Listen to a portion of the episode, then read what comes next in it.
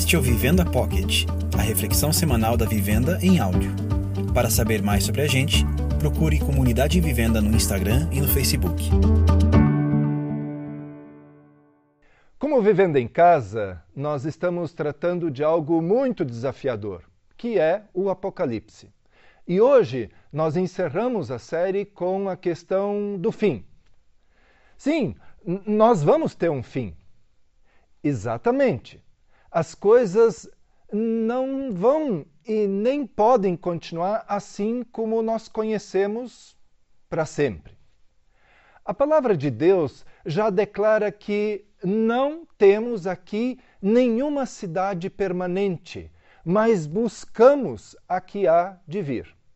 Palavra do apóstolo Paulo. Isso nos desafia a crer naquilo que ainda é invisível, mais do que em qualquer outra coisa que seja visível.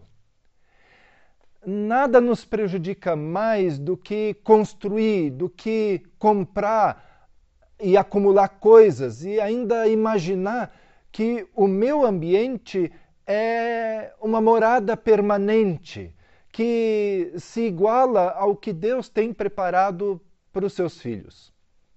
O alvo do cristão é lá onde ele precisa, pela fé, chegar, avançando sempre. A Cabana, cujo livro foi lançado em 2007, acabou se tornando um grande best-seller. O drama virou filme em 2017, tratando das questões mais profundas sobre a conexão com o divino e da fé diante de uma grande tragédia. A trama é a história de Mackenzie, um pai de família que tem a sua filha raptada. Buscas são feitas, mas a garotinha de seis anos nunca mais retorna. Mais tarde, são encontrados indícios de que ela foi morta com requintes de crueldade. Isso numa cabana nas montanhas. Mas o seu corpo não foi encontrado e o sequestrador eh, não deixou nenhuma pista. Para quem não conhece o enredo, eu preciso dar mais spoiler. Mackenzie fica seriamente abalado eh, depois eh, do assassinato da sua filha e, no desespero, questiona sua fé, a existência de Deus e os motivos dele ter deixado aquilo acontecer.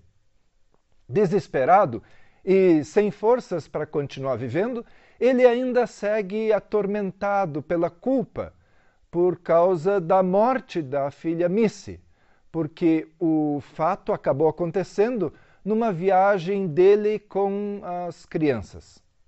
Assim, Mac vive amargurado e irritado. Tudo muda quando ele recebe na sua caixa de correspondências uma misteriosa carta tipo convite, que chamava ele para um encontro na cabana das montanhas, a mesma que foi usada para aquele brutal assassinato da sua filha. O rapaz, receoso, mas também curioso, aceita o desafio com a esperança de achar uh, respostas. Ao chegar lá, ele encontra três figuras, uh, figuras enigmáticas e, e também extraordinárias. É justamente aí que ele tem uma espécie de acerto de contas com Deus, representado por uma senhora. É com Deus que ele tem várias e profundas discussões, mas ele vai ganhando paz. Outra pessoa, é, ela transmite grande consolo. E uma terceira pessoa é o filho, que já passou por sofrimento maior ainda e que garante vitória. Essa trindade muda definitivamente a vida de Mac. Sem ser chato, mas é, parece que de propósito, o desenrolar da, da trama leva tempo e exige paciência.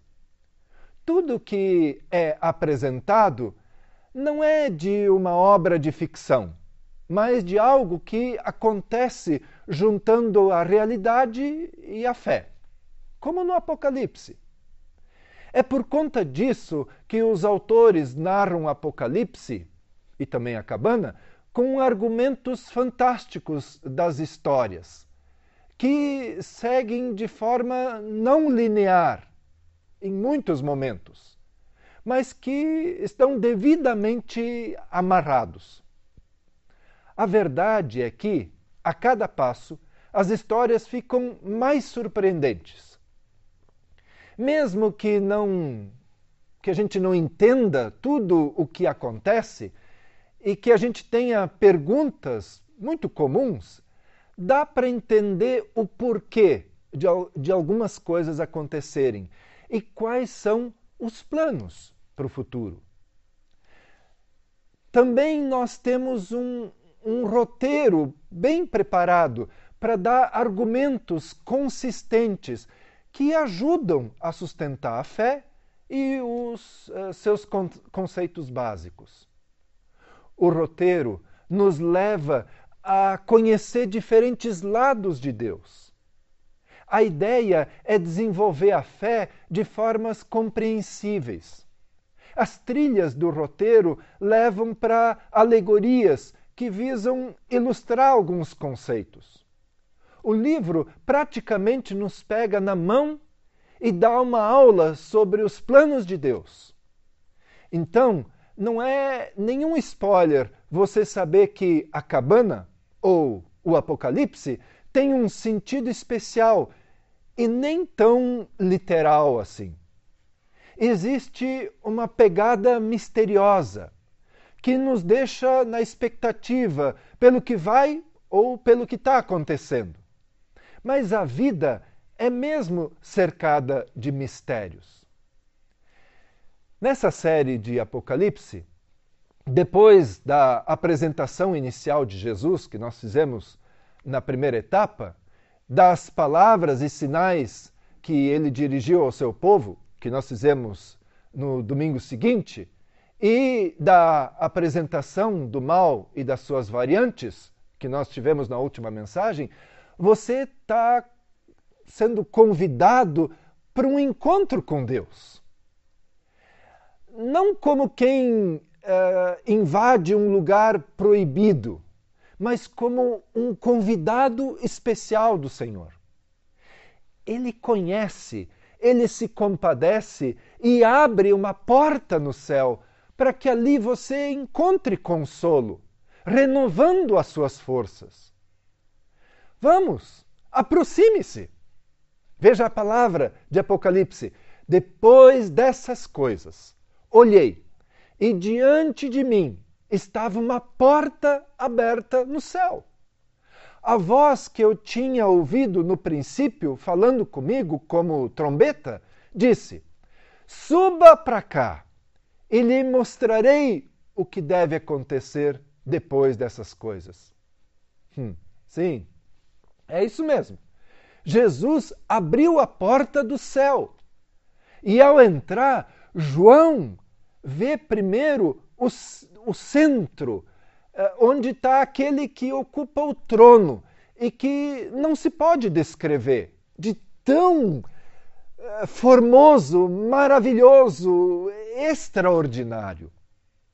O Espírito conduz o Filho de Deus a ver o que realmente importa.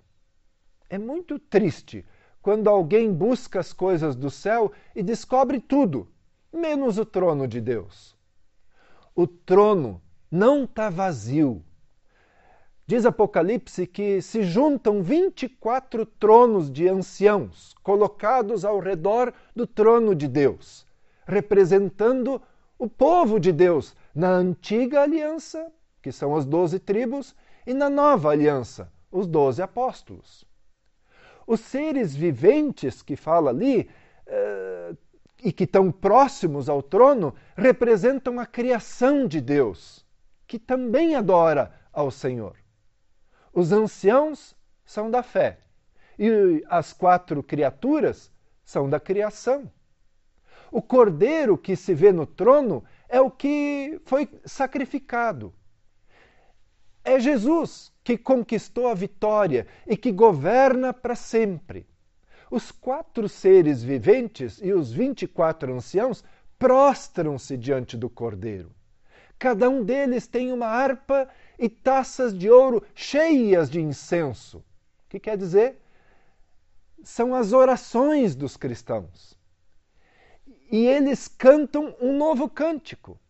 E juntam-se milhões de anjos e de pessoas, terminando com um forte e um definitivo em conjunto Amém. Isso nunca antes foi pronunciado assim. Ou seja, o fim acontece, mas o fim é só o começo. É o início do reino de Deus sobre nós em plenitude. O propósito de Deus é nos ter na eternidade. Agora, a pergunta: onde você vai começar a sua eternidade depois do fim? No novo céu e na nova terra? Diz lá no livro de Crônicas: Se o meu povo, que se chama pelo meu nome, se humilhar e orar, buscar a minha face e se afastar dos seus maus caminhos, dos céus o ouvirei, perdoarei o seu pecado e curarei a sua terra. É o que Deus diz e está registrado no livro de Crônicas. Não só de momentos bons são feitos os nossos dias. Tudo acontece por um propósito maior. Pelo menos é isso que o Apocalipse ensina e a cabana mostra assim. Você acha que é bom em discernir o bem do mal? Geralmente é uma coisa óbvia. E em que se baseia para decidir que alguma coisa é boa? Bom, se ela me ajuda. Ou as pessoas que eu amo. E o mal? Se é prejudicial. Ou se machuca alguém que eu amo muito. Então, basicamente, você é o juiz? Acho que sim. E você já errou? Ou mudou de opinião com o tempo? É claro. Existem bilhões como você. Cada um determinando o que acha que é o bem ou o mal. E quando o seu bem bate de frente com o mal do seu vizinho. A discussão começa. As guerras explodem. Porque todos insistem em bancar Deus. Vocês não foram criados para fazer isso. Sozinhos. Deveria ser sempre uma conversa entre amigos.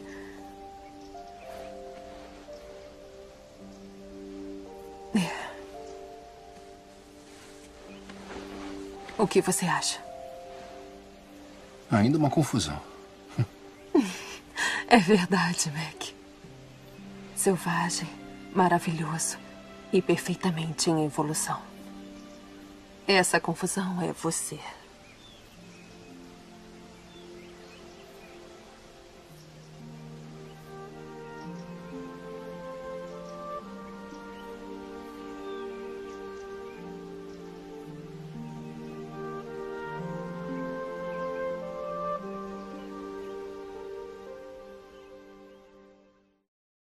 Dá para entender que algumas coisas precisam acontecer, mesmo que sejam extremamente dolorosas, como as perseguições e batalhas descritas no Apocalipse.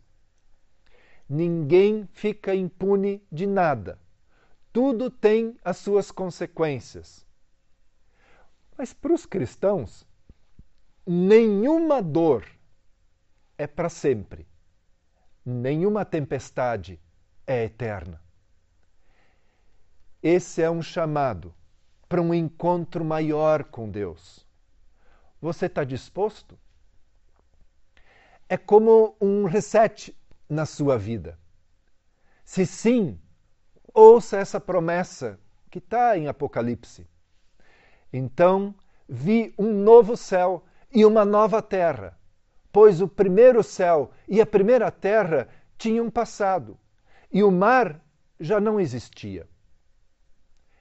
Ele, Jesus, enxugará dos seus olhos toda lágrima.